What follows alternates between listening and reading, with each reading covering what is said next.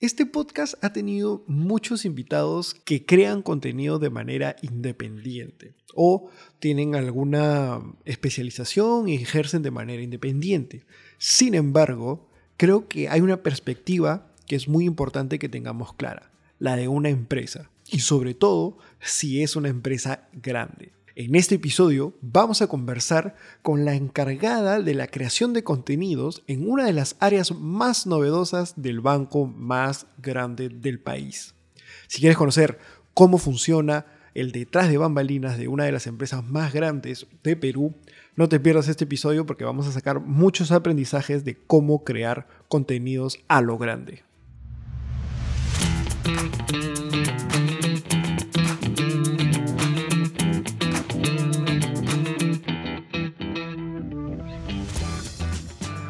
Hola a todas y a todos, bienvenidos a Contenidos.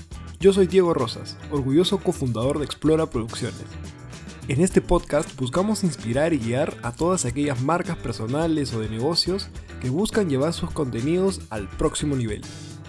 Episodio tras episodio conversaremos con generadores de contenidos para aprender de ellos y conocer cómo han generado valor a sus comunidades. En este programa hablaremos de contenidos, marketing digital y, por qué no, de emprendimiento. Bueno amigos, bienvenidos a un episodio más de Contenidos, el podcast que busca ayudar a todas aquellas marcas, ya sean personales, de negocios, personas que están trabajando ya sea en empresas o tengan sus propias empresas o sean creadores de contenidos, a que puedan entender un poco más este universo, este mundo de los contenidos digitales.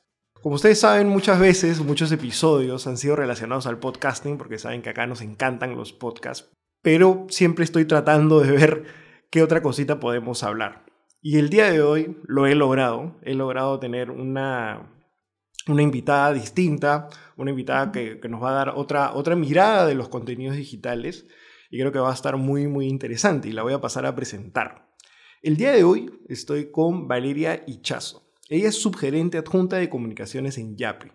Se preguntarán los amigos que no son de Perú, ¿qué es Yape?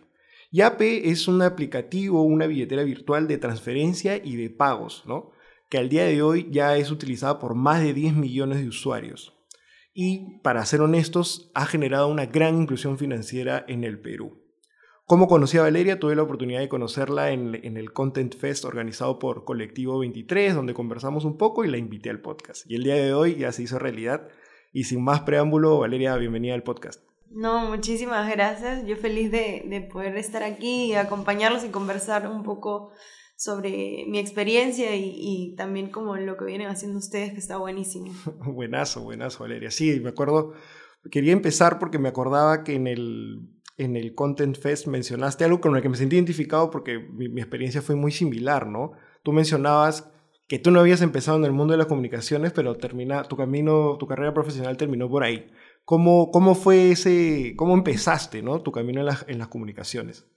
De hecho, mira, yo me acuerdo cuando era relativamente chiquita y veía los paneles en las calles del banco. Mi papá trabajaba en el banco, entonces yo le decía, ¿quién hace eso? Pero realmente, o sea, tú sales de la universidad y no tienes idea de realmente cómo funcionan todas las carreras y tal. Entonces, para mí, administración me iba a dar una visión más general de, del mundo empresarial, entonces dije, bueno, me voy por ahí. Y de hecho, eh, yo entré a practicar en investigación de mercados, estuve como unos meses ahí y realmente en el fondo de, de mí sentía, pucha, no es lo mío, creo, o sea, es bacán y tiene sus cosas, pero no sé, no, no termino de cerrar mi círculo aquí.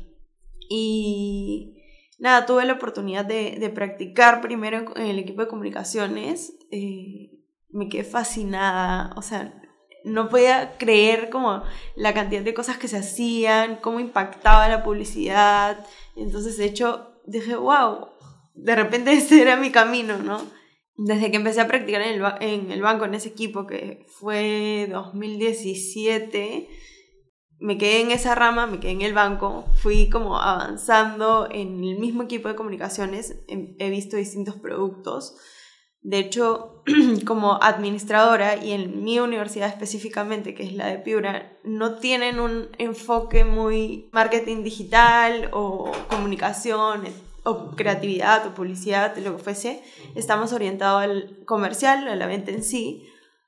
Entonces, de hecho, bueno, terminé mi carrera, me, me especialicé en marketing digital con un diplomado en la de Lima y, y ya de ahí realmente yo creo que donde más he aprendido es en la cancha y casi que tirándome a la piscina a averiguar cómo funciona y, y, proponer o ir aprendiendo de, también el equipo que tenía, ¿no? Claro, sí, no, de todas maneras, y te decía que, que me sentía muy identificado porque mi, por mi lado es muy similar en el sentido de que también empecé por, por administración, y pero después en, en mi caso fue un tanto distinto cómo llegué a la, parte, porque a ver, hacer podcast es comunicaciones, o sea, no, no lo habíamos etiquetado, pero, pero es hacerlo.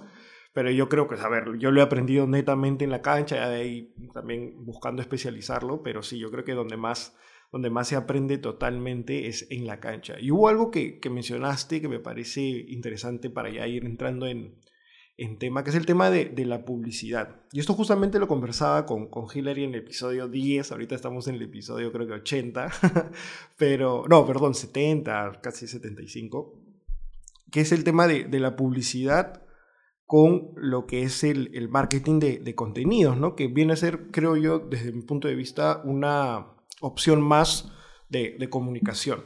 Entonces, ¿Cómo, plantearía, cómo se plantea ¿no? dentro del, del, BCP, que es el Banco de Crédito del Perú, uno de los bancos más importantes, creo que eso no lo habíamos mencionado para, para nuestros amigos de afuera, ¿cómo entienden ustedes una estrategia de contenidos, ¿no? donde contemplamos temas publicitarios, pero también este, este contenido que va alimentando de información al, al, al usuario? ¿Cómo, ¿Cómo contemplan eso? De hecho, todo parte como de los objetivos del negocio, digamos, ¿no? En, en, mi caso yo veo el tema de redes sociales y influencers de IAPE y algunas campañas eh, de comunicación como dirigidas.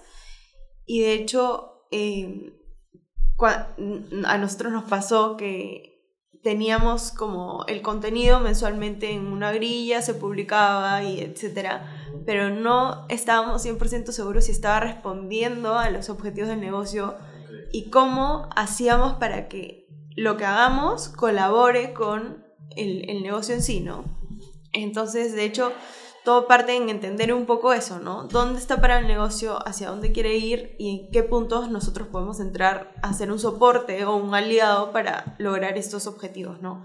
Y ya teniendo eso como súper definido, nosotros eh, definimos una estrategia digital con pilares de contenido que van muy alineados nuevamente a los objetivos, a, si quiero, por ejemplo, ¿no? Por ponerte un ejemplo, tenemos uno que es educación, porque de hecho hay muchas dudas, hay muchas consultas, salen nuevas funcionalidades y después la gente como, ya, bacán, ya me la contaste, pero ahora explícame cómo se usa. Entonces ese es como un poco nuestro pilar de educación, ¿no? ¿Qué pasa si cambio de tarjeta, por ejemplo, ¿no? Entonces, eh, de hecho, hoy en día nosotros hacemos un levantamiento de información antes de que empiece el mes, digamos, de que va a empezar a correr una nueva matriz y el, levantamos la información del negocio, de qué está pasando en las redes, qué lanzamientos vienen y en base a eso nosotros, digamos, agrupamos las temáticas en nuestros pilares. Usualmente nos pasa que educación es el que más se mueve justamente por, por un tema de, de concientizar y de y de que la gente entienda un poco más y sea como más digerible el uso de la aplicación. Y en base a eso se trabajan ya como propuestas de contenido. Nosotros trabajamos con una agencia ahorita y ellos son quienes en base a esto nos plantean como, ok, el martes podemos publicar como tal tema relacionado a, no sé, recargas, por poner, por poner un ejemplo, ¿no? Y, y nada, es un poco eso, ¿no? Como tener claro el objetivo tener claro las plataformas, que es como básico porque no todo funciona igual, o sea, no todas funcionan igual. Y de hecho, ¿a quién nos vamos a dirigir? Porque hay temas que sí, sí podemos tocar de manera masiva en unas redes y, y con influencers o, no sé, me invento hasta en televisión, pero hay temas que de repente requieren un poco más de segmentación y que de repente con un, un, un mailing o no sé, un SMS que va dirigido a la base que simplemente yo quiero atacar y que no, no quisiera que el resto como, no sé, por, por poner el lead, ¿no? Cuando que tengas un lead, em, como tener en cuenta eso, ¿no? Porque no, todas, no siempre vamos a encontrar a las personas en todas las plataformas, ¿no? Hay que saber dónde buscarlas. Sí, algo acá importante que, que rescato, ¿no? Obviamente ya estamos eh, escuchando una experiencia mucho más corporativa. Y, creo que una parte fundamental que a veces muchos creadores o emprendedores obviamos es la parte de la investigación, que muchas veces creemos saber cómo, cómo piensan o qué, o qué es lo que necesita la gente en vez de, buscarlo, ¿no? Que asumimos, asumimos cosas. Entonces quería hacer eh, un poquito más de énfasis en esa parte. ¿Cómo es ese, ese proceso de, de investigación? Que me imagino que es, o sea, por lo que entiendo, primero hay unos objetivos de negocio, para recapitular un poco, y luego pasan a, investigar cómo se pueden cumplir esos, objetivos, cómo, cómo, o sea, si tuviéramos que, ordenar un poquito esa parte. Sí, de hecho, para plantear nuestra estrategia digital ah, hubo que, claro, tener claro los objetivos de negocio. Que son otorgados, o sea, le dicen, oye, estos son los objetivos. Claro, o sea, crecer en usuarios, mantenerlos activos, que son como los objetivos del, de la división YAPE en sí, o de la empresa YAPE, por, poner, por decirlo de alguna manera, ¿no? Em, pero después de eso, o sea, se tuvo que hacer una investigación de qué está pasando en el mercado local e internacional, cuáles son las tendencias que están saliendo, eh, qué temas están tocando, por ejemplo, de hecho, algo que, que veíamos es que ahora la gente prefiere o, hay una tendencia mucho más marcada hacia las marcas más humanas, más cercanas, más de tuyo, de me hablas claro, me hablas fácil eh, y yo te puedo entender, ¿no? No como, la, como era antes un poco como, ay, la marca está muy por encima, yo no tengo idea de, de quién es, digamos, ¿no? Entonces es un poco eso, como levantar las tendencias que está pasando, analizas a tu público objetivo, a tu competencia, que de hecho siempre es, es bueno como tener el, el contexto completo y ya en base a eso es que se planteaban los pilares de contenido, ¿no? Un poco entendiendo cómo funciona el, el mercado. Claro, buenazo. Y, y, justo esa siguiente fase de los pilares de contenido que también me parece clave. Eh, ahorita mencionabas que tenías el de educación. ¿Cuáles, si nos pudieras dar un par de, de pilares más que, que suelen manejar, cuáles más serían? Eh, educación, tenemos casos de uso. Eh, después hay otro que es como justamente esto, ¿no? Demostrar que YAP es una marca humana y cercana con, con temas de goodwill, por ejemplo. Eh, como mm, ahorita me, me, pongo a pensar y de repente como todo el apoyo que hacemos con las ONGs, habilitando el espacio en la misma aplicación para que puedas donar y finalmente eh, cuánto se recaudó, cómo hemos podido ayudarlo, o sea, no quedarnos en el dona, sino de repente llegar al punto de, oye, con lo que tú donaste, mira lo que logramos, ¿no? O sea, como para ir un poco más allá de pedirte una acción y yo poder demostrarte que realmente es una acción que está contribuyendo a algo, ¿no? Sí, totalmente. Está súper interesante esto de los pilares de contenido y para, bueno, para los que nos están escuchando, esa parte también es clave, ¿no? O sea, tienes que, de nuevo, aterrizar, no pasar de frente a esta grilla quizás de, oye, hay que publicar esto, sino tener claro qué temas vas a tocar, ¿no? Qué pilares vas a tener, cómo vas a desarrollar tu contenido, porque créanme que, o sea, sobre todo si son em, emprendedores, ¿no? Eh, va a llegar un momento en el que se te van a acabar quizás las ideas y vuelves a estos pilares y dices, ok, estos son los tres temas, ¿no? Las tres, cuatro bases de todo mi contenido y de ahí va partiendo. Me imagino que, que así, que así va, así va funcionando. Mencionabas esto de, de, la marca más humana y lo quiero ver del otro lado, ¿no? Esta marca más humana, ¿a quién le, hable? ¿A quién le habla? ¿A quién le habla Yape? ¿A quién está hablando Yape hoy en día, si tuvieras que, que definirlo? De hecho, tenemos como eh, varios públicos como que son muy distintos, la verdad. eh, y tenemos, por ejemplo, por, por tomar una plataforma, tenemos TikTok que está dirigido a un público súper joven, eh, que hay que hablarle como con las tendencias que salen, con emojis, con las jergas de repente. Yape eh, tiene esta posición del tío Yape y el sobrino, entonces es un poco jugar con, con, con esto, este terreno que ya ha ido ganando la marca. Pero también tenemos el público adulto, que es, de hecho, hoy en día yo creo que es el público que, que de repente nos cuesta un poquito más llegar y hacer que realmente como nos entiendan o, o, puedan como digerir el contenido, ¿no? Hoy en día los, los, jóvenes están todo el día en digital, entonces hablarles a ellos es al toque. Eh, pero el, el, público adulto no, y, y, es distinto. O sea, realmente yo puedo tener una pieza que, que te va a explicar, no sé, cómo registrarte, y al joven se lo puedo poner eh, eh, con memes, con referencias de, no sé, emojis, lo que fuese, y va a conectar con él porque se comporta así y vive en ese ecosistema. Y, puede y tengo el mismo contenido, pero dirigido a la segmentación adulta y tengo que ir mucho más directo, mucho más como, no formal, porque ya no llega a tener un lenguaje formal, pero más como informativo, diría, no tanto llevado al juego, ¿no? No tan lúdico, quizás. Exacto. Más, serio, si lo queremos poner así, ¿no? Claro, sí, me imaginaba que, que, habían, que habían varias audiencias, pero quería saber, o sea, para que los que nos están escuchando, estamos, estoy tratando de hacer el, el proceso, ¿no? De cómo, cómo se va pensando en, en esta estrategia y, bueno, ya identificamos lo de los pilares, lo que primero tienen que haber unos objetivos claros, investigar y definir pilares. Ahorita estamos conociendo la audiencia de, y un punto fundamental para entender a la audiencia es conocer cuáles son sus puntos de dolor, ¿no? Y cuáles son estos, eh, estas motivaciones, estos drivers que los llevan a querer eh, utilizar, ¿no? Consumir el contenido y aparte utilizar la, el aplicativo, ¿no? ¿Cuáles? No sé si, pues claro, hay varias audiencias, pero quería saber si hay puntos de dolor transversales que, que se repiten, ¿no? Si bien la, la, manera de comunicarlo es distinta, pero creo que sí hay estos puntos de fondo. No sé si nos podrías contar un poquito sobre esos puntos de dolor y motivaciones.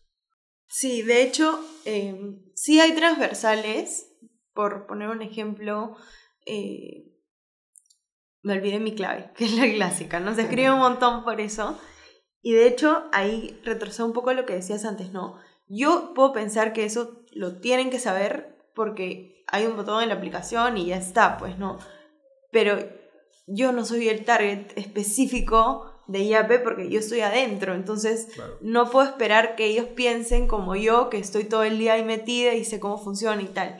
Tengo que buscar y entender un poco qué es lo que ellos necesitan. De hecho, nosotros tenemos eh, un reporte que nos ayuda, que es un reporte de social listening y nos ayuda a entender exactamente de qué están hablando, qué están preguntando, qué nos están pidiendo, para en base a eso como eh, nutrir nuestros pilares y definir los temas que se van a tocar en el mes, ¿no?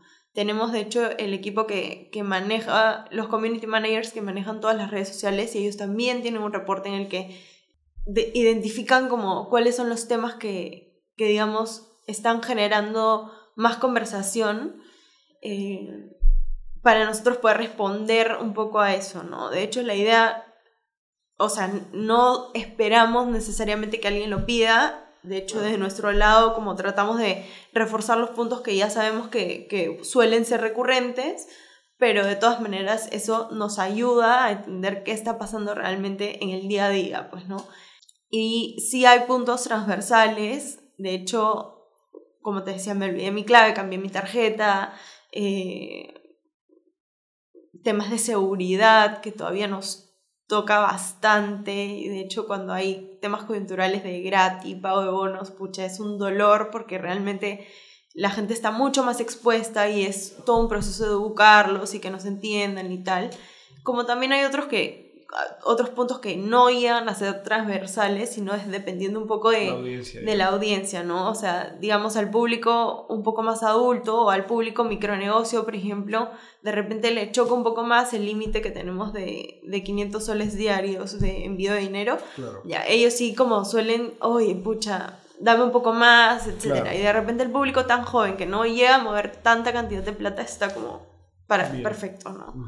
Entonces es un poco eso, como entender quién me está hablando, qué quién me está pidiendo algo, mejor dicho, preguntando, eh, qué necesita y yo pueda responder en el lugar correcto, en el momento correcto y de la forma más digerible posible, ¿no? Total, totalmente, ¿no? Y, y, me ponía a pensar justamente son audiencias, o sea, que tienen puntos transversales, pero que también son distintas, porque me pongo a pensar, ¿no? De repente alguien más joven, o sea, el momento de uso es distinto, ¿no? De repente un joven, no sé, pues sale a comer con cinco amigos y hoy van a comer un pollo a la brasa y se yapean, oye, ya yo pago y me, me yapeas, no sé cuánto. Mientras que quizás alguien un poco mayor, no sé, pues de repente un emprendedor que dice, oye, no tengo que hacer una transferencia rápida, que no sé cuánto. Entonces, ahí ya vamos a llegar ahí a, a cómo, o sea, todo esto igual, para que quede claro, es volver a hacer énfasis de la importancia de la investigación, de entender al usuario, de entender a, a quién le vamos a hablar qué le, como decía, ¿no? ¿Qué le vamos a decir, cuándo se lo vamos a decir y cómo se lo vamos a decir. Entonces, y esto aplica a todos los contenidos, ¿no? O sea, no estamos hablando de, la estratosfera, sino, o sea, cuando quieras hacer una publicación, y eso es lo que siempre decimos, ¿por qué vas a usar Instagram? ¿Por qué vas a hacer un TikTok? ¿Por qué vas a hacer un podcast? O sea, tienes que pensar muy bien la razón por la cual vas a estar en, un determinado en un, en un determinado canal. Ahora que ya, ya tenemos a la audiencia, si bien, o sea, hay objetivos de negocio, ¿no? Que, que ya nos, que nos, que nos mandan, ¿no? Oye, mira, este mes o este año, este trimestre, nos tenemos que llegar a tantos usuarios X, etcétera. ¿Cómo ustedes, basándose en esos eh, objetivos, plantean objetivos de comunicación? O sea, una vez que entran a la audiencia, ¿cómo bajan esos objetivos ya a objetivos específicamente de comunicación? Si nos pudieras dar el proceso y algunos ejemplos. Ya, ahí de hecho nosotros desde nuestro equipo al menos, vemos dos partes de, o dos grandes partes de un embudo de conversión. La primera parte viene a ser el awareness, que es dar a conocer lo que vaya a salir o del tema que queramos hablar, y luego ya pasa a performance, que viene a ser como cerrar la venta o, la adquisición de un yapero o, o, el objetivo que esté planteado, ¿no? De hecho, eh, si vienen los objetivos de negocio planteados, por ejemplo, voy a lanzar una nueva funcionalidad. Entonces, ok, lo primero que necesitamos es que la gente la conozca para que realmente luego la considere entre sus, sus opciones y finalmente, si ya está convencido, la use, la adquiera o, la compre en todo caso, ¿no? Ahora que tenemos promociones también. Entonces, em, es un poco eso, ¿no? Ok, yo quiero lanzar esta nueva funcionalidad y para nosotros trabajamos por CUS, que son tres meses. Eh, en esos tres meses quiero alcanzar X resultados, ¿no? Entonces, en base a eso, nosotros tenemos que sentarnos con el equipo de performance a decir, ya, ok, yo voy a encargarme de, que la gente lo conozca, de, que, de llegar a, una a un buen número en alcance, reproducciones, con mis videos te voy a generar audiencias y luego te voy a eh, como dar esta, este, este público que ya más o menos sabe de qué te voy a hablar para que tú puedas como ya, digamos, cerrar el flujo ya con la venta que, digamos, responde de manera inmediata al, paso inicial, ¿no? O sea, al pedido inicial, que son los objetivos de negocio. De hecho, eh, muchas veces pasa, y lo he escuchado bastante, es como, ya, y, y tal vez más en emprendimientos, es como, ya, ok, eh, no sé, voy a lanzar este nuevo producto, quiero vender. Y es como, ya, pero ¿cómo vas a vender algo que la gente no conoce? Entonces, vamos paso por paso, explica de qué se trata, no te, no te apresures, diría yo, porque de hecho no, no es que lo lances hoy día y al día siguiente vas a tener 100 ventas, no, es un proceso. La gente tiene que entenderlo, tienes que hacerlo lo más digerible, conectar, que realmente te metas en la conversación para que ellos como empiecen a tenerte en cuenta y luego ya puedas hablar de un segunda, una segunda etapa de que es una venta, ¿no? para ya responder a, los objetivos que tienes ya de, de negocio. De negocio, exacto. Entonces, a ver, era la parte de awareness, ¿no? Donde se encargan y la segunda, ¿cómo, cómo la, la, la denominarías? Eh, nosotros le decimos performance, que es venta. Que ya es la venta. O sea, también en comunicaciones se ponen, o sea, trabajan muy de la mano con la parte, o sea, no es que haya, llegué a tantas vistas, yo ya cumplí y tú ve como, no, es, todo un engranaje, ¿no? Es un, un, trabajo de full funnel. Eh, que es como desde arriba, ¿no? Awareness arranca con, con, conocimiento, que es branding puro. Eh, luego paso a, consideración, que sigue siendo branding, pero de repente ya lleva una acción un poquito más eh, para que te sigas informando. Por ejemplo, te derivo a mi web para que sepas un poco más de detalle de lo que te hablo. Y ya luego cierras con, con, performance, que viene a ser la venta. la venta. Claro, este es el, el, Customer Journey puro, puro y duro, ¿no? Para que vean que sí se aplica, los que están estudiado no crean que no se aplica, en las empresas sí se utiliza, ¿no? Que Muchísimo. Es el, que es el awareness, que es como que, ok, la persona es consciente que tiene una necesidad y empieza a conocer tu marca en consideración, que es, ok, existe YAPE, la voy a considerar, o sea, ya está en mis opciones, y luego ya viene la conversión, ¿no? Si lo queremos performance, conversión, que es cuando ya ejecuta la, la venta, y bueno, también está el tema del de la retención, ¿no? De ya temas. Ustedes, para, esa parte de, bueno, de un funnel tradicional, me imagino que lo que hemos mencionado es el funnel que manejan ustedes, pero ¿incluyen esa parte de, retención? ¿Cómo, ¿Cómo manejan esa parte? Sí, de hecho, ahora con el lanzamiento de, nuevos productos que, hemos tenido, que son eh, promociones, créditos, recargas, eso viene a ser un poco ya más como el engagement. Entonces, eh, hay un equipo que, que trabaja en eso eh, para justamente que, que, se queden con nosotros, digamos, ¿no? Perfecto. Entonces, hemos, como ven, estamos, seguimos, seguimos avanzando, desmenuzando cómo es, cómo es todo esto. A mí, una pregunta que yo, bueno, yo no he trabajado en parte corporativa en área de comunicaciones, y, quería saber más o menos. Y esta pregunta es más la hice en el, en el Content Fest, que fue la de cómo armarías un equipo si fueras un emprendimiento. Pero no, no te voy a hacer esa pregunta, sino es cómo está conformado ya en, una, en, un área corporativa, ¿no? ¿Cuáles son puestos principales? O sea, más o menos, es que lo, que nos puedas contar de, cuáles son esos puestos claves en un área de comunicaciones de, de un área corporativa, ¿no? Ya. De hecho, eh, nosotros trabaja, tenemos como el equipo interno y trabajamos de la mano con una agencia.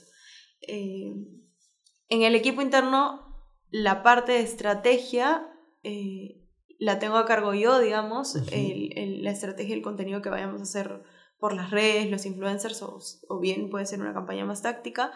Después tengo un equipo, un redactor conmigo, que de hecho es quien plantea todas las propuestas creativas y tengo dos diseñadores internos. Eso es como nuestro equipo in-house. Y tenemos a la par eh, a la agencia, que por el lado de ellos hay una ejecutiva de cuentas, tenemos de hecho un community con la agencia y, y bueno, hay varios communities in-house, pero ya no llegan a ser parte de mi equipo, sino de, de experiencia, digamos. Eh, entonces está la ejecutiva, el community, tenemos otro redactor, más diseñadores, eh, animadores, eh, dependiendo un poco eh, como la, la, pieza que vas a tocar o la pieza que vas a armar, como se activan las posiciones que, se, necesitan, ¿no? Pero sí, creo que eso es. Bueno, de hecho están los, los puestos después como más eh, más senior del director de arte, el director de cuentas, que si bien tienen revisiones a los contenidos que, que se trabajan antes de llegar a nosotros que somos como cliente, eh, no es como quienes están en nuestro día a día, día a día, día, ¿no? Entonces, de hecho, para mí como básico es como los diseñadores, el redactor y el community. O sea, con ellos es como podemos sobrevivir. Claro, claro. Y creo que, creo que es importante porque si bien de repente, ¿no? Un creador que está en solitario o un, un emprendedor no dice, ya, no, yo no tengo plata para, no sé, pues contratar tantas personas, pero esto lo que hace es darnos una idea de cuáles son estas áreas que tenemos que cubrir cuando queremos eh, crear contenido o, tener un área de, de marketing y comunicaciones sólida, ¿no? Es decir, ya de repente, no sé, pues contratamos una persona que se encargue de dos cositas, por ahora al menos, claro.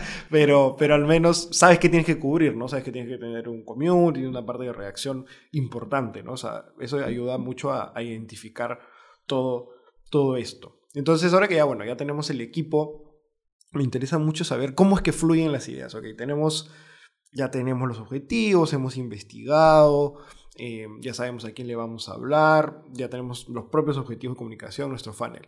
¿Cómo es esta dinámica? Ok, nos sentamos en una mesa redonda y tenemos un montón de pizarras y empezamos a escribir. O sea, ¿cómo es esa dinámica en la que salen las ideas de de repente alguna, alguna campaña específica que quieran hacer? ¿Cómo fluyen esas ideas o cómo es esa dinámica? Ya, de hecho todo parte del brief. Eh, Mm. Nosotros a producto, que es como el dueño del- de lo que va a lanzar, por poner un ejemplo, eh, le decimos, ya, ok, necesito un brief con, con tu necesidad súper clara, eh, un poco de contexto, de qué trata, qué esperas, eh, a quién, o sea, quién va a ser tu público eh, principal, si es que hay un público secundario, quién es, un poco para entender de qué vamos a hablar. Entonces, una vez que nosotros digerimos ese brief, lo revisamos, lo, muchas veces eh, hay rebotes o, reuniones para resolver dudas, porque por ahí que, no sé, está explicado en términos de negocio, que no necesariamente todos entienden y tal. Eh, después, ese brief nosotros lo hacemos llegar a la agencia y ahí es donde empieza, como digamos, el flujo, ¿no? Eh, dependiendo de la magnitud de la campaña, algunas veces simplemente ellos aterrizan el brief en propuestas creativas que bien puede ser ellos o bien puede ser el redactor que tenemos in-house. eh, y digamos, trabajan un borrador del contenido que queremos sacar. Eh, ese borrador llega a, a cliente, que somos nosotros, para asegurarnos de que haya conectado con el, el pedido inicial, ¿no? Que esté claro, que cumpla con los lineamientos de marca y tal. Entonces, nosotros aprobamos ese contenido y ya pasa como el flujo de diseño para ya Claro, la, la ejecución. la pieza final, exacto. Hay otras veces que, y que de hecho esto pasa como cada cierto tiempo, diría yo, porque de hecho los temas en, en sí no es que cambien mes a mes. O sea, hay temas que podemos venir arrastrando hace un año, ¿no? Entonces, dejarlo todo en la cancha de la agencia es como bacán, funciona, nos van a traer ideas, pero quienes están dentro del negocio somos nosotros. Entonces, ahí vienen justamente las redes de brainstorming, eh, a veces hacemos eh, en Miro, en, de hecho ahora usamos bastante una plataforma que se llama ClickUp, eh, para un poco conversar, ya, a mí se me ocurre tal, a mí se me ocurre esto, a mí se me ocurre lo otro. Y luego de eso, como depuramos un poco las ideas, porque de hecho no siempre todas son factibles, o por ahí que alguna no, no necesariamente responde al, al pedido inicial y tal. Y ya con eso eh, vamos revisando sobre qué temas vamos a tocar, ¿no?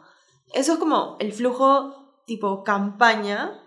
Eh, en redes sociales funciona un poco, o sea, tiene esa parte, pero hay como otro... Otro Exacto. O sea, me imagino también porque, claro, la campaña puede tener un plazo, mientras que el mantenimiento de redes es más constante, ¿no? Es como que Exacto. tienes que estar. Y aquí, o sea, ahora quiero, sí quiero pasar a desarrollar eso de todas maneras, cómo es esa dinámica, pero una pregunta aquí, o sea, un factor que me, me gustaría incluir es el del tiempo. ¿Con cuánto, ¿De cuánto tiempo de anticipación estamos hablando en todo esto, no? Porque, claro, el- el- o sea, no es lo mismo en una corporación, ¿no? Que me imagino que es todo con mucho más anticipación que el que vive, que empieza a publicar el día a día, ¿no? ¿Cómo, cómo se maneja más o menos? Hay de todo, la verdad. ya. O sea, nos ha pasado, de hecho, eh, a inicios de este año eh, sacamos una campaña en dos días, Wow. que fue como agotador, la verdad. Pero por lo general es un, o sea, el proceso entre que yo hago el brief o pido, eh, pido el brief y, y llego a la agencia y ellos empiezan a hacer los planteamientos creativos y en paralelo con la agencia de, de medios voy viendo como los medios que voy a tocar, tocar si es que es un- un- una pauta. Eh, yo diría que son como de dos a dos semanas y media por lo menos, ¿no? Igual, obviamente, mm, tratamos de que sea antes porque muchas veces, y suele pasar a fin de año, que nos está pasando ahora, se llega a acumular muchas cosas, ¿no? Entonces, puede que tu campaña salga de aquí a diciembre, pero si tú ya tienes claro el pedido ahorita, lo, armamos, lo vamos armando, ¿no? Para al final simplemente sea una cuestión de implementación y ya no de pensar en la estrategia, ¿no? Sí. Y entonces, ahora sí retomando el punto anterior, ¿cómo es la dinámica cuando es mantenimiento de, de redes? O sea, claro, entendemos que campaña es, que es un plazo y bueno, ya vimos más o menos cuánto tiempo de anticipación se necesita, pero cuando es mantenimiento de redes que es algo constante, ¿no? Porque no es que, ah, ya voy a dejar de publicarnos una semana y después retomo, no, se olviden. se olviden de ti. Entonces, ¿cómo funciona más o menos esa dinámica? Eh, tenemos esta parte que es como también una planificación. Nosotros, de hecho, no podemos planificar el mes completo porque las tendencias cambian muy rápido y las necesidades también cambian muy rápido. Entonces lo hacemos de hecho quincenal. Eh, y como igual, ¿no? Vienen los planteamientos, levantamos información de negocio, qué es los, cuáles son los temas y, y en base a eso se plantean las propuestas creativas. Pero nos pasa mucho que, ok, nosotros tenemos ya la matriz armada, digamos, pero por ahí que alguien se metió a TikTok y salió un nuevo trend y hay que parar todo lo programado porque si no te subes en ese momento, ya pasó. Ya pasó. O sea, ya la conversación se acabó. Entonces, em, tenemos ahí de todo, de hecho, los mismos diseñadores a veces están como en, en sus bancos de imágenes o en, o en las páginas que usan como de referencias y por ahí que ven una y está bravaza y vale la pena sumarla, entonces es como, ya, a ver, de repente hay un contenido que buscaba interacción y tal y podemos sacrificar eh, por esta nueva propuesta, ¿no? Entonces, yo siempre digo como, varias veces me dicen, oye, ¿me puedes pasar la planificación? Te la doy, pero, de ahí a que, se cumpla, yo no, no prometo nada, porque cambia muy rápido. No, total. Sí, me imagino. ¿Y, y, y cómo es no tienen alguien encargado necesariamente de estar mirando. ¿Cómo es ese proceso estar al pendiente de las tendencias? A mí, a mí personalmente me estresa un poco. me estresa un poco esto de estar mirando TikTok. No soy, no soy muy fanático. Sé que es una herramienta potentísima, por ese lado sí. Pero, pero no sé, o sea, como tú dices, no son tan fugaces las tendencias. Que ¿Cómo haces para, para estar al día? ¿Tienen, o sea, ¿Tienen una estrategia para estar al día? Eh, tenemos un equipo dentro de la agencia que es como de escucha digital y ellos por lo general levantan la mano o de hecho a mí me toca ver redes sociales entonces tengo que estar metido todo el día en redes sociales. Y por ahí que yo de repente yo lo veo entonces yo levanto la mano y, y propongo, ¿no? No, mm, en el equipo estamos trayendo una persona justamente para que nos ayude con eso. Claro. Porque se va de las manos, la verdad. Em, y un poco es eso, ¿no? Que, que sea esta persona quien nos ayude a levantar. Ok, están hablando de esto, está pasando esto, vale la pena subirnos o no vale la pena subirnos, ¿no? ese, es, otro análisis también, ¿no? De, o, sea, no o sea, está bien, hay un montón de tendencias, pero no siempre tienes por qué meter. ¿Cómo, cómo evalúas más o menos qué, o sea, qué ¿cómo se llama? factores evalúas así rápido? Porque obviamente tiene que ser súper rápido para, para decir si te subes o no. Eh, es un poco qué puede, o sea, digamos, ¿cómo aporta esto a mi marca? O sea, no se trata de, digamos, algo que escuché hace poco eh, por TikTok, por ejemplo, eh, no se trata de tratar de meter tu marca a como de lugar, ¿no? Al contrario, esa plataforma ya tiene un comportamiento y yo tengo que ver cómo se vincula ese comportamiento con mi marca. Entonces, por ahí que si están hablando de papas y camotes y yo vendo fruta, o sea, no tienes nada que hacer ahí. No hay nada de qué hablar. Y peor, o sea, se va a sentir un contenido forzado. Entonces, realmente hay veces que es mejor, me quedo callado, y hay otras veces en las que nos pasa mucho. De hecho, hubo hace poco el, el tren de las flores amarillas de mm. Floricienta. Eh, ¿Y cómo, cómo conectas eso con Yape? O sea, uno piensa y dice, pucha, pero no hay mucha relación. Y ahí encontramos que de repente la gente empezaba a decir, ay, a mí no me llegaron, a mí no me mandaron, a mí no me dijeron, yo no sabía, no sé qué. Entonces pusimos un, contenido que decía, eh, si no te mandaron tus flores amarillas, pídele un yapeo, algo así. que era un poco, al final estoy hablando de la marca con un trend que te vincula a una funcionalidad de la marca, entonces todo tiene conexión. Exacto, claro. Sí, sí, me parece, ese, ejemplo está, ese ejemplo está bastante bueno y creo que, que sí hay que estar muy al pendiente, es mucha investigación. O sea, creo que uno de los mensajes más importantes ahora que me gustaría que, que cale bastante es el tema de, de investigar y de consumir también. O sea, no solamente es crear, obviamente hay un proceso de creación, pero es muy importante la primera parte. Eso también lo hablábamos con, con Daniel Bonifaz. Él decía, en verdad, yo cuando creo contenido, la mayor parte de mi tiempo la paso, la paso consumiendo y después creo, ¿no? O sea, Tal cual. No, no, es, o sea, no es al revés, no es que creo, creo, creo y después veo si funciona o no. Es, o sea, primero consumo, evalúo, etcétera, y, y voy viendo. Muchas veces, eh, y bueno, el caso de Yape es un caso muy, muy particular porque ha logrado algo que no todas las marcas logran, no solo marcas muy, muy reconocidas. Bueno, al menos en el, Perú estamos hablando del caso de Yape, pero me imagino que si Yape existiera en otros lados sería lo mismo, que es el tema del verbo yapear. ¿Cómo, ¿Cómo fue esta historia? O sea, ¿fue ¿salió de ustedes o fue algo demasiado orgánico de la, de ¿cómo se llama? De, la, de la comunidad, de las audiencias que empezaron a utilizarlo? ¿Cómo, ¿Cómo fue este proceso y cómo lo adoptaron después ustedes? De hecho, fue súper orgánico. Uh -huh. eh, nació de, de, la gente, de que realmente Yape se volvió parte del día a día de las personas y, y está como presente en, en, bueno, y ahora en casi 11 millones de, de personas, entonces es como ellos, digamos, verbalizaron la marca, ¿no? Eh, y nosotros, de hecho, respondimos a eso con una campaña en el 2020 recién, ya se lanzó en el 2017, si no me equivoco, que era una chica que es como de gramática y ella te explicaba qué era el verbo yapear. Como esa fue como la respuesta, digamos, a, a, a, lo que había, se había desarrollado, que realmente hoy en día es como increíble, ¿no? Sí. sí. Y, y, por ahí, no sé, me pasa mucho, a veces algo sin efectivo y por ahí que el chico que me cuida el carro le digo, pucha, no tengo. Y me dice, pero tengo yape, entonces es como... Te puedo yapear. Sí, realmente está como en el día a día de todos y ha sido un poco eso, ¿no? De hecho, la gente ha, ha incluido esa palabra en su día a día. De hecho, eh, por ahí nos decían, ay, pero dile a la, a la RAE que la incluya en el, en el diccionario, porque ya mira la cantidad de gente que lo usa, ¿no? Pero sí, realmente partió de, de la gente, ¿no?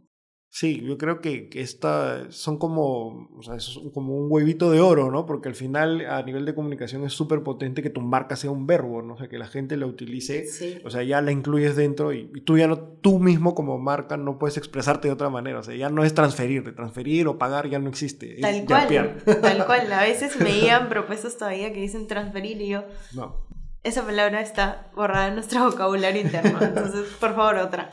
Pero sí, es como, es, ha ganado su terreno y es importante que siga desa desarrollándose en ese terreno sin perder lo que ya ha ganado o la confianza que, que ha ganado y, claro.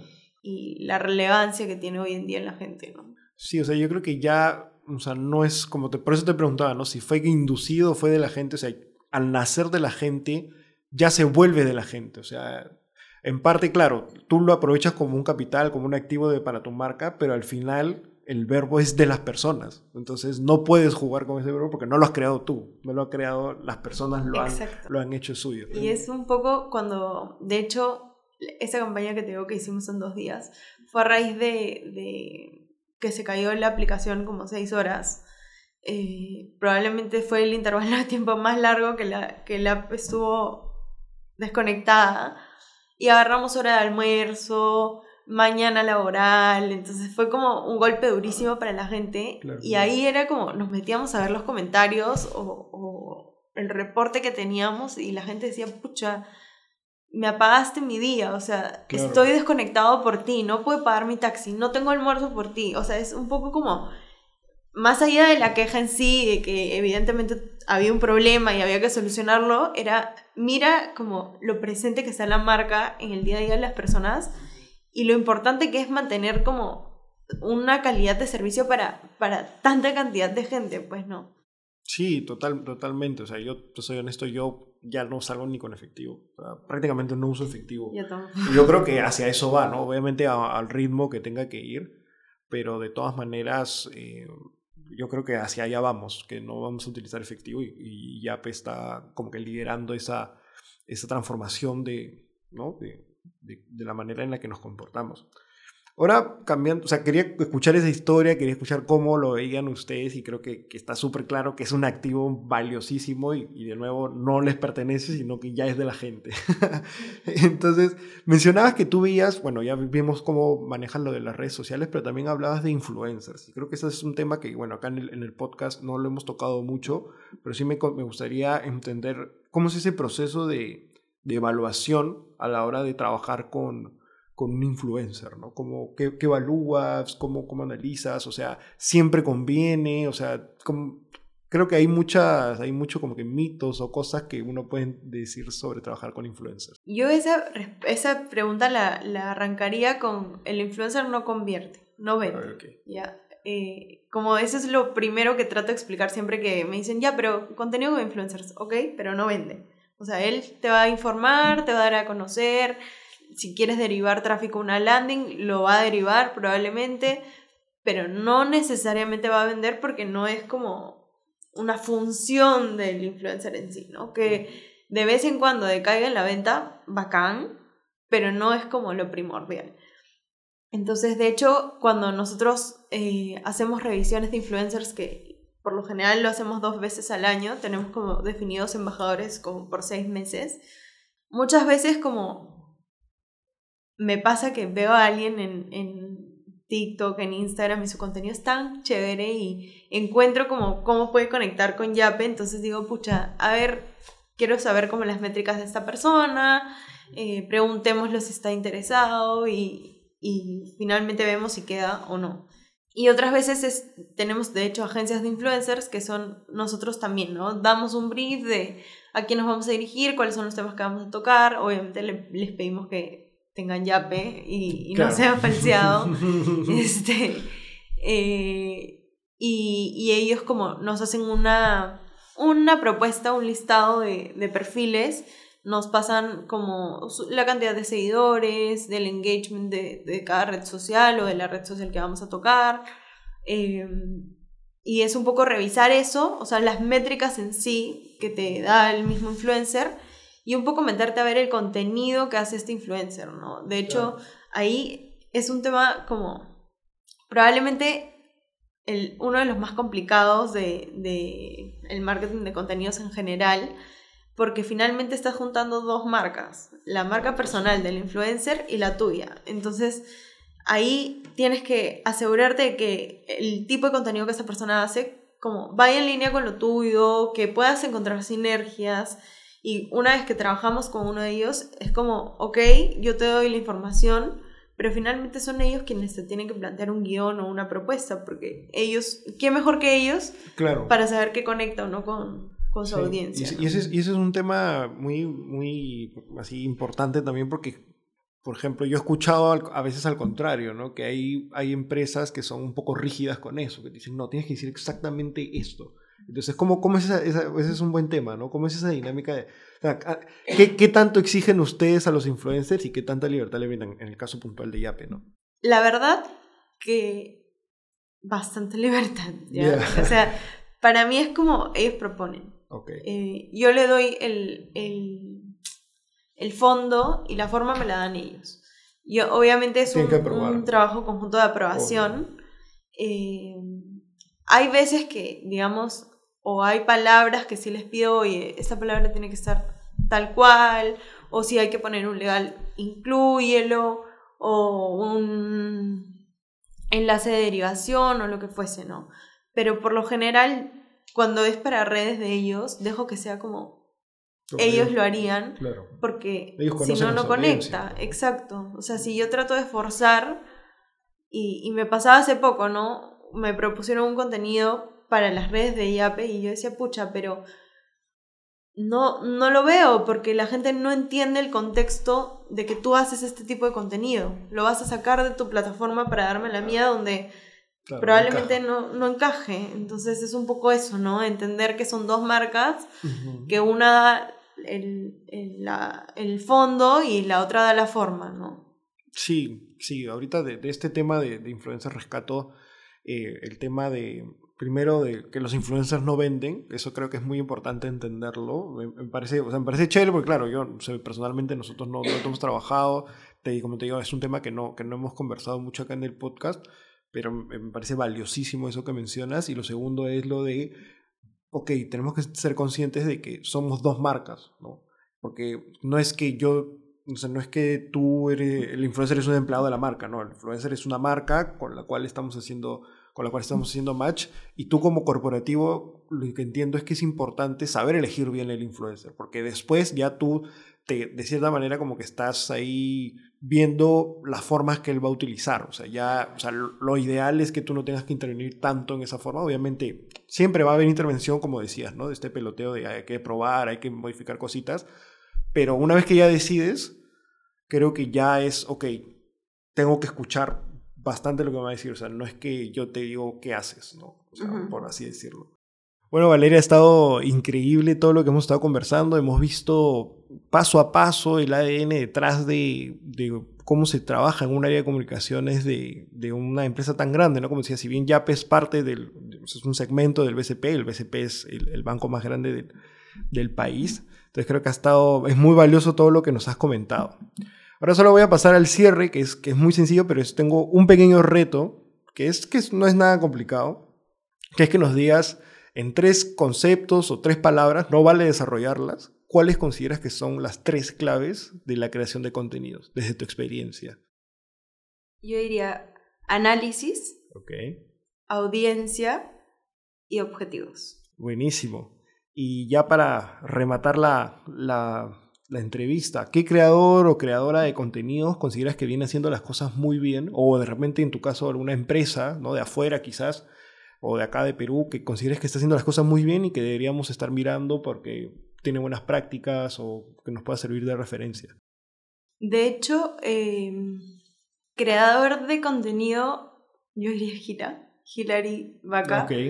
Eh, saca muy buen contenido, de hecho está siempre al día de las tendencias, entonces de hecho se nota que hay un trabajo detrás de, de, su marca y, y, de cómo ha construido Insight y lo que es hoy en día. Em, eso me parece como muy chévere y como tiene claro el rubro en el que se mueve, ¿no? Entonces como su contenido siempre responde a su rubro, la audiencia ya sabe que en Insight Blog de Marketing voy a encontrar tendencias, voy a encontrar, eh, no sé, obviamente recomendaciones, ella se enfoca mucho en, en micronegocios también, en recomendar eh, emprendimientos, entonces como creo que ha sabido desarrollar muy bien como el, el contexto en el que se mueve hoy en día, ¿no? Y si lo tiramos un poco ya más como a los generadores de contenido que de repente son como más a la broma por ahí, eh, a mí la verdad me encanta eh, Si Benito, que es un chico, eh, un TikToker de la sierra, y literalmente agarró su celular y se puso a grabar contenido él ahora con su mamá, con su papá, con su hermano y hace muy buen contenido que realmente nosotros trabajamos con él y cuando me pasa sus videos ni siquiera se siente que es publicidad. O sea, eso y la gente se lo comenta, ¿no? Me comí una publicidad entera y no me di cuenta. Entonces creo que es eso a donde tienes que apuntar, ¿no? Eh, TikTok funciona como, mientras más orgánico, mientras más como casero eres, te priorizo, ¿no? Mi algoritmo te va a poner por encima que a quienes hacen una media producción y tal, ¿no? Y, eso me pasa con él. De hecho, su contenido es muy bueno. Eh, él lo piensa, él lo trabaja, él lo desarrolla, él graba, etc. Y logra hacer esta conexión de mantener su marca personal, incluir la marca de un tercero eh, y que ni siquiera lo sientas como un comercial, ¿no? Entonces es, es valiosísimo. De hecho, es, es, un perfil que a mí, la verdad, me encanta. Es muy bueno. Buenísimo, buenísimas recomendaciones. Ya saben, ah, bueno, seguir a Hillary. Si quieren, pueden escuchar el episodio número 10 que tuvimos con ella hace, hace bastante tiempo, ya hace dos años. Pero que creo que hay muchas cosas que siguen vigentes. Y sí, Benito, que claro, es muy conocido en TikTok por, sus, eh, por su contenido. Bueno, Valeria, muchísimas gracias por haber participado del podcast. Espero que a todos les haya servido. A mí me ha servido muchísimo personalmente, ha estado, ha estado increíble y nada, espero que hayas estado muy a gusto. Totalmente. Muchísimas gracias por la invitación. De hecho, buenísimo compartir experiencias, puntos de vista, conversar. De hecho, es como, como siempre digo, lo más valioso, ¿no? Al final todo lo vas aprendiendo como en el día a día y de las personas con las que estás, ¿no? Buenísimo. Eso es todo por el episodio, amigos. Y nada, nos espero en un próximo episodio de contenidos. Hasta la próxima.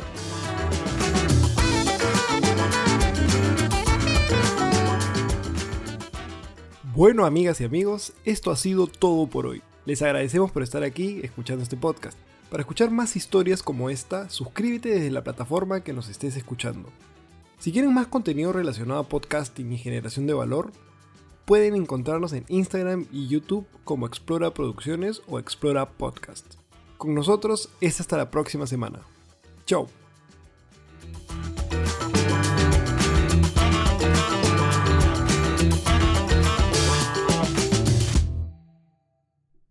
Este es un podcast producido por Explora.